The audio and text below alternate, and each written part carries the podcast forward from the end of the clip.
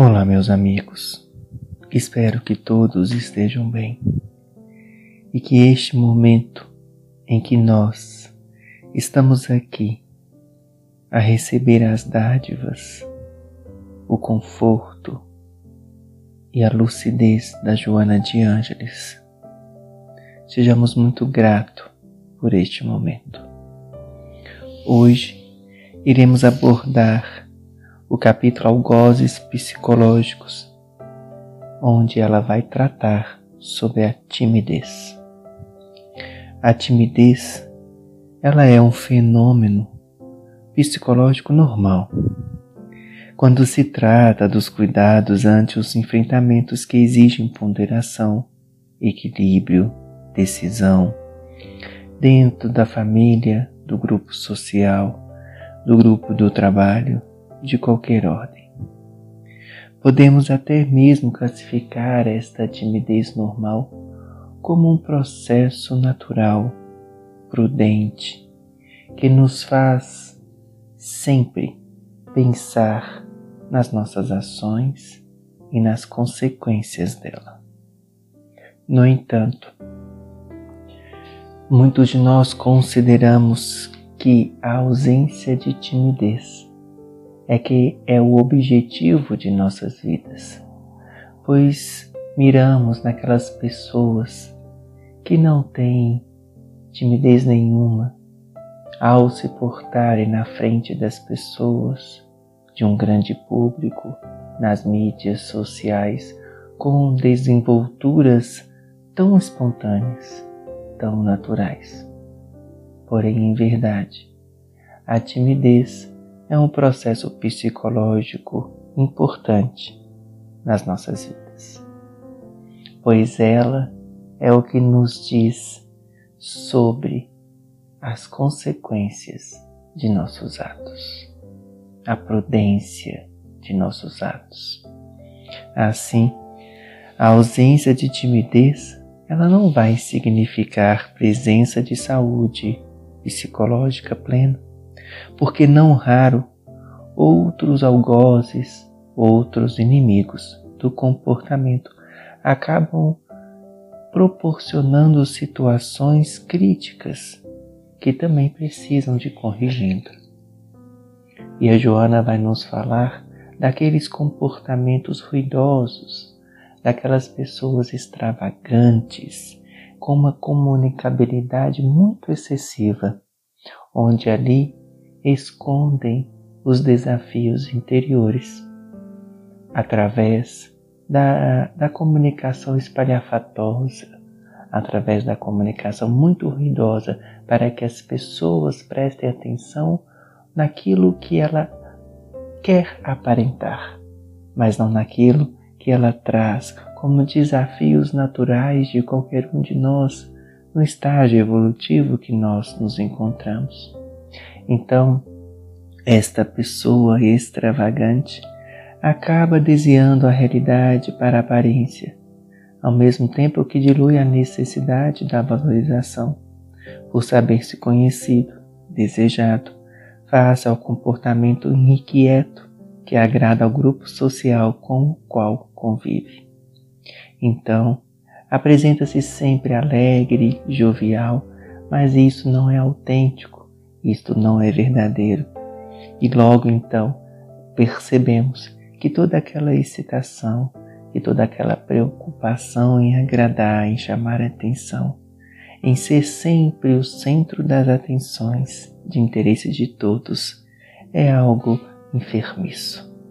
Não é um estado normal e que, portanto, também precisa ser trabalhado. A timidez também se não trabalhada no seu equilíbrio, também pode vir a trazer consequências perigosas, danosas para o ser.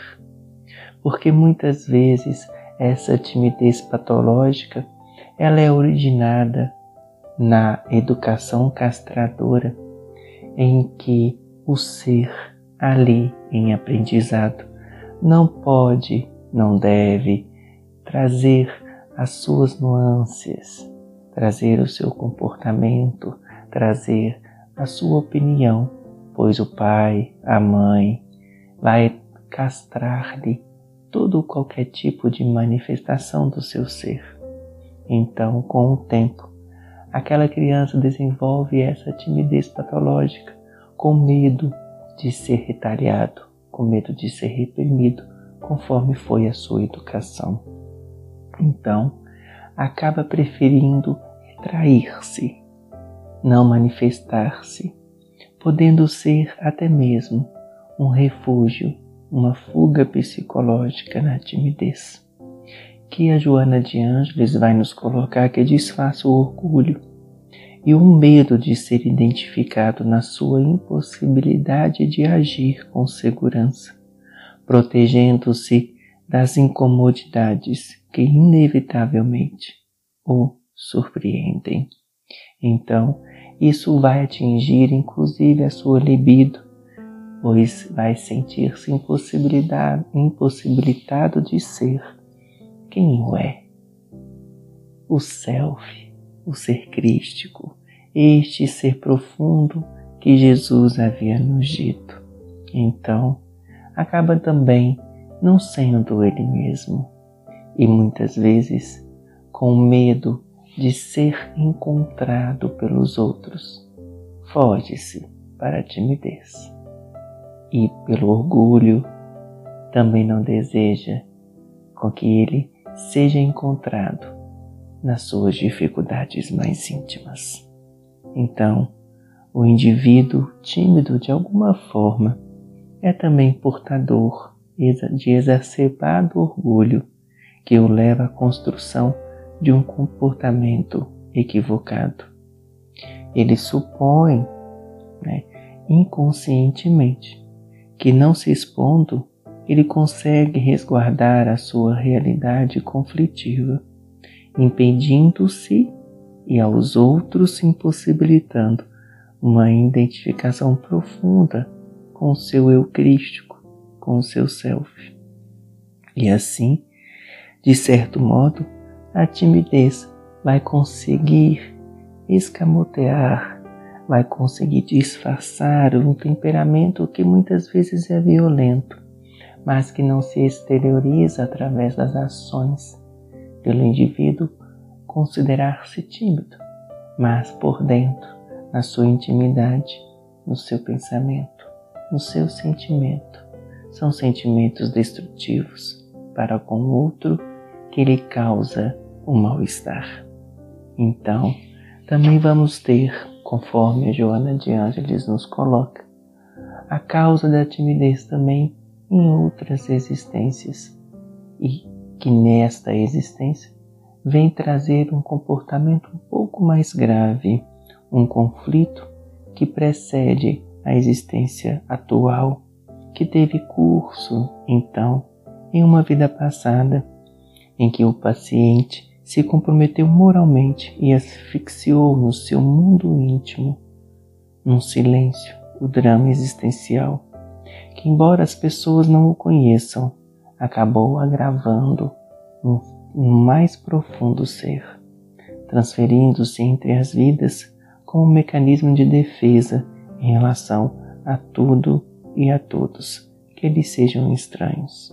Então, no íntimo, o orgulho dos valores que se atribui e a presença da culpa esculpida no inconsciente geraram-lhe o clima de timidez em que ele foge. Dessa forma, precavendo-se de ser acusado, o que lhe resultaria em um grave problema para sua personalidade. Então, a timidez patológica ela é uma reação infantil pelo fato de não termos amadurecido psicologicamente ao longo da nossa existência e precisamos encarar a nós mesmos. Perceber quando este algoz psicológico adentra no nosso mundo íntimo, tentando esconder de nós mesmos, a nossa essência, não nos permitamos a timidez patológica que nos impede de termos uma conduta tranquila, caracterizada pela autoconfiança, pela naturalidade nas várias situações de nossas vidas, causando-nos, portanto, um bem-estar. Busquemos analisar-nos e verificar se a timidez, a patológica, ainda é fruto do nosso comportamento psicologicamente imaturo, infantil. Busquemos o auxílio, seja ele profissional, através do autoconhecimento e da autotransformação, para resplandecermos este ser espiritual repleto de luz, conforme o Mestre havia nos ensinado. Agradeço, meus amigos, pela oportunidade e que Jesus abençoe a todos nós. Muita.